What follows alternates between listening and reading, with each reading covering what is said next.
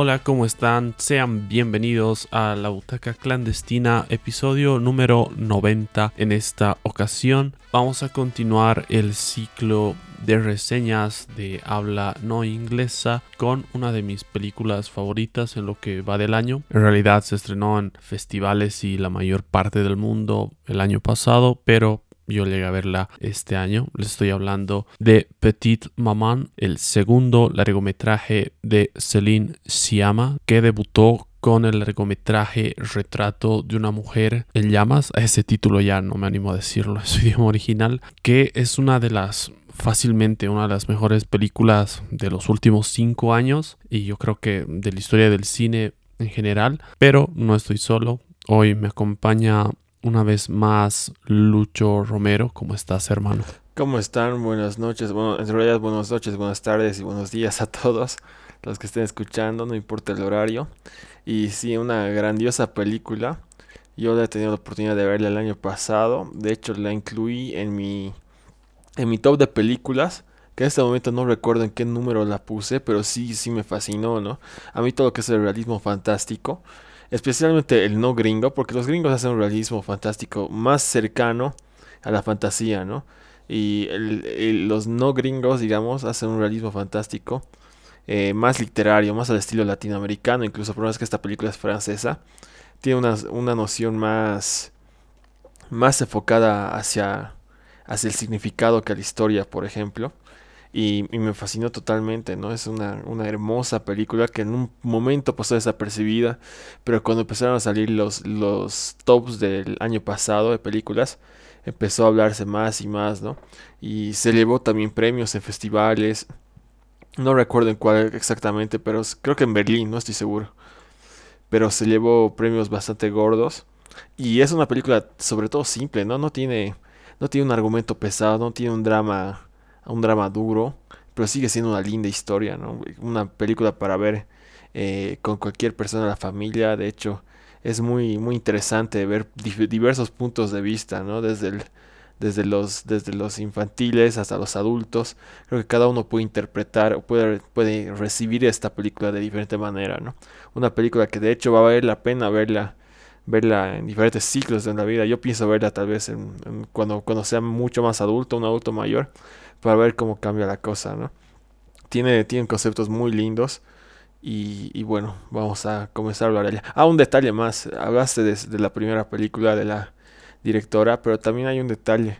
Y es que ella también es guionista. Y hay una película muy, muy buena de stop motion que se llama My Life as Zucchini. Bueno, es, es francesa, si no me equivoco también.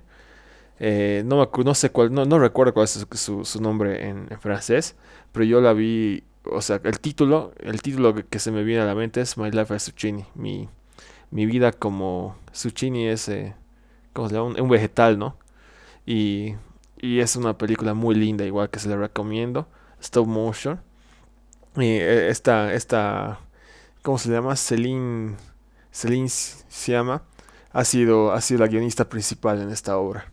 Qué buen dato, yo no conocí esa película animada de la que me hablas y me han dado muchas ganas de verla, la verdad, porque las dos películas que me mencionaba al principio me gustan bastante. Algo que has dicho que me parece muy interesante es que es una gran película con una historia bastante simple, ¿no? Una historia narrada a través de tres generaciones, pero sencilla, sin enormes giros en la trama o, puntos de quiebre. Además que dura como una hora con 12 minutos aproximadamente y en el tiempo que dura yo creo que es perfecto, ¿no? Eh, por todo lo que se plantea desde el principio, por cómo Sierra. Me parece una narrativa bastante circular porque de alguna manera se conecta mucho de lo que pasa al principio con lo que pasa al final, con estas tres generaciones, ¿no? De em, abuela, madre e hija y con la paradoja temporal, que es algo que Ah, es un recurso que a mí me encanta y creo que ya habíamos hablado en el podcast de Dark que también a ti te gusta mucho y que se resuelva de una manera muy simple, ¿no? Dentro de un bosque eh, tienes ambas realidades coexistiendo en, en, distintos periodos temporales y no necesitas más, no necesitas un grande despliegue de efectos especiales para transportarte de un tiempo al otro, simplemente es el mismo bosque, la misma casa y me gusta que mm, esa paradoja temporal de alguna manera defina mucho la relación entre madre e hija en ambos casos, ¿no? Entre la, abuela, que es quien fallece al principio de la película, em, la madre y, la nieta. Y me, encanta cómo está planteada esta película. Sí, mira, por, sobre esa noción que hablas, yo, yo no, me canso de decirlo, ¿no? Soy un fanático, eh, muy, muy fanático de lo que son los viajes en el tiempo y por eso mismo eh, encuentro muy, muy raro encontrar una película, una historia en general que trate los viajes del tiempo fuera del género de ciencia ficción y que sea 100% fantástico esta, esta noción de viaje en el tiempo, ¿no? Ya que cuando hay viajes del tiempo se trata de explicar el por qué, si es la tecnología, si es el, el, pasado o el futuro, o es un artículo mágico. Incluso con ese artículo mágico hay una explicación sobre cómo funciona o eh, o digamos eh, cuáles son las funcionalidades básicas, la física o la metafísica detrás de esto, ¿no? aunque sea por cosa de magia. En este caso eh, se lo da de una manera poética. Y con poética no, no, me refiero a esa noción que se le da en la crítica normalmente de, de, de qué sé yo, de metáforas visuales, de, o de que sea simplemente hermoso. A veces le dicen poético a lo que es hermoso. Yo me refiero a que a que tiene artículos, tiene, tiene sujetos, ¿no? Como son la hija, la madre y la abuela. Y que estas, estas, estas personalidades son, sí, se podrían decir, son rimas una detrás de la otra, ¿no? El hecho de que las actrices sean gemelas hace muchísimo, ¿no? De hecho, estas actrices, por cierto, también, si la puse, acabo de ver, la puse a Petit, Petit Maman en mi puesto número 26 de 50 mejores películas del año pasado. Pero también le di un premio honorífico más en mis tops y es a mejores actrices de revelación a Josephine y a Gabriel Sanz, que son las dos niñas que actúan en esta película, que todos los que todos los que trabajan en cine no se van a cansar de repetirlo, ¿no? Trabajar con, mm, con menores y trabajar con muy mayores es muy complicado y es por eso que se, se valora muchísimo, ¿no? Eso se dice mucho, sobre todo el cine gringo, pero eh, si se sumergen un poco en lo que es el cine, especialmente europeo, van a notar la cantidad de talento que hay eh, en todas las edades, ¿no? Y eso sí asombra bastante. Pero sí, quería, quería ahondarme, por, por ahí me he desviado un poco, pero quería hacer especial mención a cómo maneja el concepto de viaje en el tiempo esta película, sin necesidad de, explicar y sin, sin que te obligue al espectador a buscar una explicación, ¿no? En ningún momento tú quieres que te expliquen el viaje en el tiempo. Solo se da por, por motivos de, del, del, ¿cómo se dice? Del problema a resolver en la película, ¿no? Que es prácticamente una incertidumbre, una, una, una crisis de coming of age, de, de madurez en la vida, ¿no? Y eso me parece hermosísimo y eso también me parece literario, porque es como una historia en, la que cualquiera de nosotros pudiera haber vivido, pero al ser tan niños no, no recordamos, es una historia que en verdad, si son muy creyentes de cualquier cosa espiritual, eh, pueden creer que sea real de alguna manera, ¿no? Eso me pareció muy lindo. Claro, porque en algún punto de tu infancia, no sé, te has encontrado igual con alguien de tu edad, has jugado un rato y en algunos casos llegas, no sé, a tener como una pequeña amistad con esa persona, pero realmente eh, en, en, este punto puede que ya te hayas olvidado, ¿no? Y lo de las actrices sí es realmente necesario mencionarlo porque Ninguna de, las dos creo que pase de sus 11 años em, y lo hacen increíble incluso dentro de la película. Tienen como sus, su, su, pequeña actuación jugando, ¿no? Deciden qué papel, qué personaje va a interpretar cada una y lo muestran como una puesta de escena de teatro dentro de la película. Algo que me parece increíble de esta película es como también el lugar que se usa, que ya decíamos, es fascinante que no, no, esté, no sea necesaria una justificación totalmente científica de cómo está sucediendo lo que está sucediendo. Simplemente presenciarlo y el lugar ayuda a que esto se sienta como, como un ciclo, ¿no? No como un loop, pero sí como que las historias que están conviviendo al mismo tiempo en, este, en esta paradoja tengan como influencia una sobre la otra constantemente y de alguna manera tengan como un, círculo. Me parece que es bien circular la película. Por ejemplo, al principio cuando la abuela muere, la, la, nieta dice que no pudo despedirse de ella, ¿no? No pudo decirle adiós y un poco con ese impulso va y se despide de otras personas en el, en el mismo hospital. Y una vez que termina la película, se despide de la, la versión joven, ¿no? De, de su abuela. Y, y, me parece que en ese, en ese sentido hay, hay, muchas partes del guion que se conectan constantemente. Y son personajes que están conectados por todo, ¿no? Ambas niñas pierden a su abuela eh, recientemente cuando empieza la historia. La manera en la que la casa está presente todo el tiempo y es, es, como un personaje más porque también define un poco la presencia o ausencia de, de, la madre que está atravesando una crisis como mencionabas y que hacia el final de la película logra resolver ese problema con el recuerdo que tuvo de, de su amiga, ¿no? Y, y, se da cuenta que su amiga era, era su hija, porque al final ambas se abrazan, simplemente dicen el nombre la una de la otra y sabes que, que la madre ha recordado ese momento de alguna manera. Sí, mira, yo rescato de lo que acabas de hablar un par de cositas. Primero, antes de que se me pase, estas gemelas no solo son no, no, solo son gemelas, no solo son niñas y no solo son excelentes actrices, también son debutantes, ¿no? Es la primera película en, la que actúan y eso también creo que vale la pena mencionarlo. Una belleza. Dos, eh, creo que también concuerdo contigo en que la casa es casi un personaje más. Y, y, y también es una metáfora, ¿no? Hacia nuestras casas de la infancia. Cómo le damos esa personalidad aunque no queramos. Aunque seamos duros, aunque seamos fríos. La casa o el lugar donde hayamos crecido, sea de quien sea, tiene, tiene una personalidad propia, tiene un olor, tiene un gusto, tiene todo. Tú la puedes sentir claramente, ¿no? Y eso me parece muy importante, muy importante el factor nostalgia. Especialmente para la última escena, ¿no? Donde finalmente se da esa, ese, ese cierre circular que tú mencionaste, ¿no? Que también hablamos con Dark, por ejemplo. Y creo que también otra figura muy presente que sin ser un personaje, pero también es muy, muy resaltante, es el silencio y cómo juega el silencio, cómo, cómo el silencio se, se hace presente, ¿no? Y también cómo las, las niñas actúan ante el silencio, ya que si bien las actrices son gemelas, las gemelas pueden, bueno, se dice que pueden comunicarse mentalmente, al ser madre e hija a la misma edad, podría darse la misma situación y eso se debe entender, ¿no? Cómo se, se quitan las chamarras, cómo se entienden sin decir una palabra, solo mirando o solo con gestos. Eso me fascinó totalmente.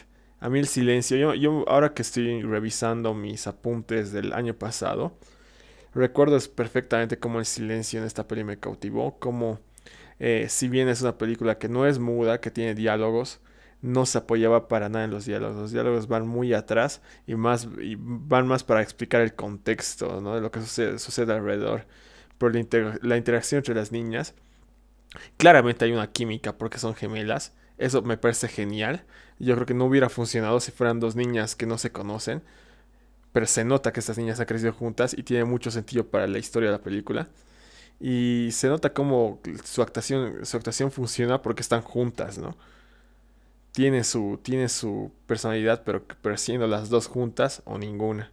Eso me parece muy genial. Sí, es muy interesante esto que dices porque además que está establecido desde el principio, ¿no? La conexión entre los personajes que luego tiene que ser representada como la conexión entre las dos niñas, pero al principio la conexión entre madre e hija me parece que está bien resumida. Creo que es una de las primeras escenas, si no la primera escena. Bueno, no, de las primeras, cuando van en el auto y por atrás le pasa unas papas o bueno, algún snack, algo y después un jugo, ¿no? Sin necesidad de que se digan una palabra, como bien mencionaste y yo creo que eso está muy bien reflejado.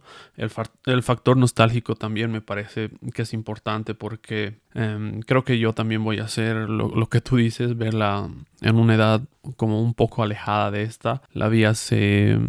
Un, año creo, a, no, a principios de este año recién la vi, la volví a ver ahora y verla en esta edad adulta es como que sí, de alguna manera te transporta a ciertos pasajes de, de, tu infancia y eso es muy interesante, ¿no? Y te pones a eh, pensar. Me hubiera gustado verla de niño. Exacto, yo, yo iba a decir exactamente lo mismo. Claro, verla de niño y, verla de, de, de, abuelo también porque eh, toca las tres generaciones, ¿no? Sí, o sea, yo te iba a decir justamente eso.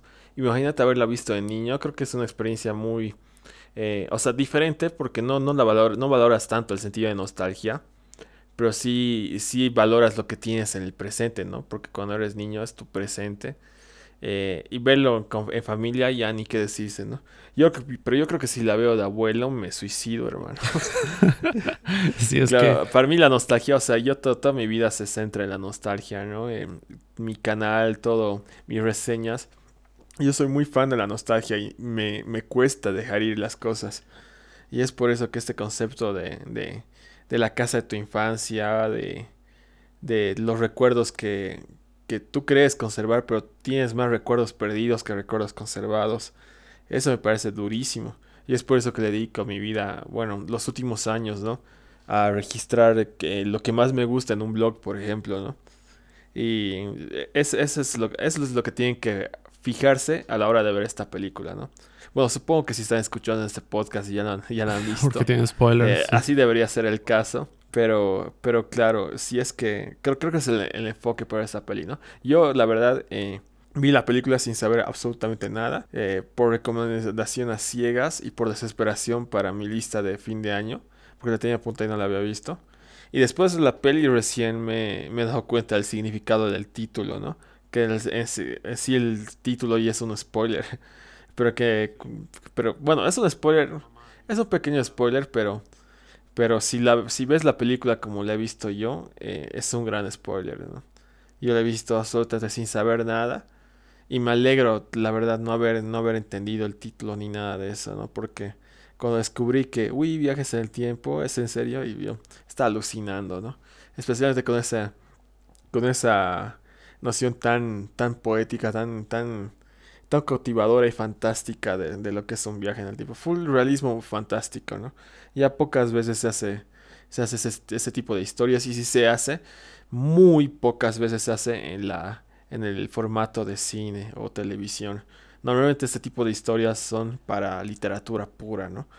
Ya que son... Eso te iba a decir. Claro, son descripciones de... Tiene una, casi una, una, estructura que se siente algo literaria, ¿no? Completamente. Sí, la, la manera en la que está retratado el, paso del tiempo mismo eh, también hace que sientes que estás dentro de, de un libro, ¿no? Ni siquiera no sé, una novela, un libro de esos eh, coloridos que leías en tu infancia y que generalmente tienen bosques, ¿no? La mayoría de los cuentos para niños tienen un bosque y de alguna manera eso está presente, no sé si intencionalmente o no, pero también para retratar como un elemento muy usado en las historias que incluyen a los niños. Sí, exactamente. El bosque yo creo que es un recurso para mostrar el aislamiento, ¿no? Obviamente está esto enfocado en una, en una, en una casa, en una ciudad hubieran tenido que haber eh, participantes externos, ¿no? Eh, que serán los, los habitantes de la ciudad o del pueblo, donde sea, ¿no? Pero este bosque es para aislar la casa y también para que los espectadores no busquen explicaciones a cómo es que se, no se han perdido, cómo es que sabían cuál casa era cuál casa. Evidentemente, eh, ahí es cuando tienes que abrir la mente, digamos, y el bosque es un recurso perfecto para, para evitar y para ahorrarse esas explicaciones o esa o que pidan explicaciones tontas, ¿no? Y, y, se enfoquen en lo que tienen que enfocarse y no en una explicación de, del por qué, ¿no? Claro, hay películas que igual explican mucho, pero pueden llegar a ser abrumadoras, ¿no? Por ejemplo, Primal, de la que creo que hemos hablado también en el episodio de Dark, que es como la antítesis de esta película, ¿no? También toca los viajes en el tiempo. Es una muy buena película, pero ahí hay explicación para absolutamente todo. Y a mí me ha llevado tres veces verla para, para terminar de entenderla bien y cómo, cómo eran todas las reglas. Yo, yo escucho Primal, la serie de los dinosaurios. Ah, no, no, no. Primer, ajá. Primal. Ah, creo que he dicho Primal, ¿no? Ah, claro, Primal es la de los dinosaurios y el cavernícola, ¿no? Primer. Sí, Primer es, sí, es, es, una, es, es, una joya esa película, Primer también. Pero sí es todo, con, todo lo contrario. Es que ahí es netamente ciencia ficción cuántica, ¿no? Que dentro de la ciencia ficción lo cuántico ya es para mí un subgénero, porque, porque me parece alucinante. No es para todos, para nada, ¿no? Para nada. Pero, pero sí me parece genial. Pero aquí estamos en, en una categorización, categorización sí, por cierto, distinta, ¿no? Lo único que hay en común es, eh, es eh, justamente esto de viajes en el tiempo, que ni siquiera queda claro si hay viaje en el tiempo, ¿no? Puede ser simplemente una, una, una proyección fantasmal, puede ser un sueño, puede ser muchas cosas, ¿no? Una reflexión. E, es por eso que también es literario y poético, porque lo que está pasando en pantalla no es necesariamente lo que está pasando realmente. Eh, la mejor película que puede mostrar eso es Mulholland Drive de David Lynch, que, que usa el lenguaje cinematográfico para mostrar el, el, consciente de la persona y no necesariamente lo que está pasando en el mundo real, ¿no? O sea que ni siquiera puede llegar a ser fantasía, simplemente puede ser una representación eh, conceptual de lo que está pasando eh, emocionalmente esta niña, por ejemplo, Y, es todo lo contrario, es muy, muy ajeno a, la ciencia ficción y hasta diría en los viajes del tiempo. Porque viajes en el tiempo explícitamente podríamos, no podríamos decir que hay, ¿no? Podríamos encontrar figuras, eh, una figura infantil de su mamá, qué sé yo, pero explícitamente no hay viajes en el tiempo. Eso también me parece muy lindo. Porque eso refuerza la idea de que el espacio mismo es lo que causa esta, esta paradoja, ¿no? Eh, no es necesario que te digan que eh, la niña se ha transportado a través de un lado, ¿no? Simplemente llega caminando de un lado al otro y lo que me encanta es que sea la misma casa, incluso cuando llega por primera vez a la casa de su madre cuando es niña, eh, revisa como una puerta secreta que había visto en la otra casa, que es exactamente igual. Entonces, todas esas ideas me parece que están muy, muy bien puestas.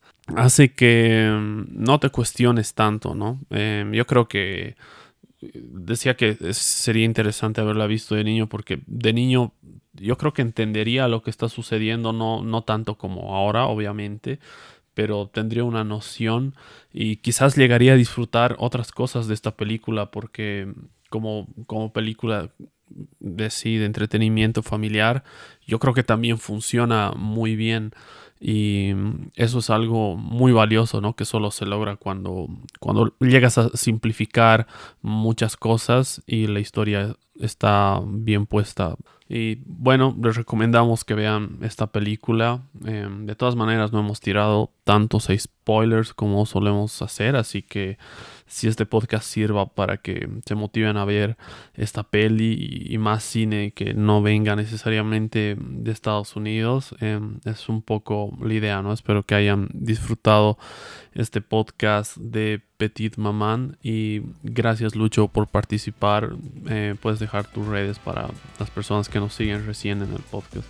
gracias a ti por invitarme, hermano. Bueno, mis redes, en realidad pueden entrar a bocasalada.org y ahí encuentran todas mis redes juntas o también pueden entrar a mi Instagram que estoy como lucho666 y ahí una vez más en el enlace de mi Instagram encuentran todas mis redes. Yo hago reseñas eh, bastante seguido, eh, hago podcast también, hago directos, eh, de vez en cuando también meto la música y, y sobre todo a fin de año, el, mes de diciembre le vamos a dar durísimo a los tops, ¿no? Tops absolutamente de todo. De hecho, Fabio ya también lo sabe y va, va a estar invitado y vamos a, vamos a empezar a hacer contenido mucho más seguido. Gracias por la invitación, hermano. No, a ti, hermano, por, por pasarte. Así, una vez más, pásense por el, por el blog de Lucho. Hay reseñas de absolutamente todo, películas, series, música. Y este fue el podcast dedicado a Petit Mamá. Gracias por escucharnos. Hasta la próxima. Chau, chau.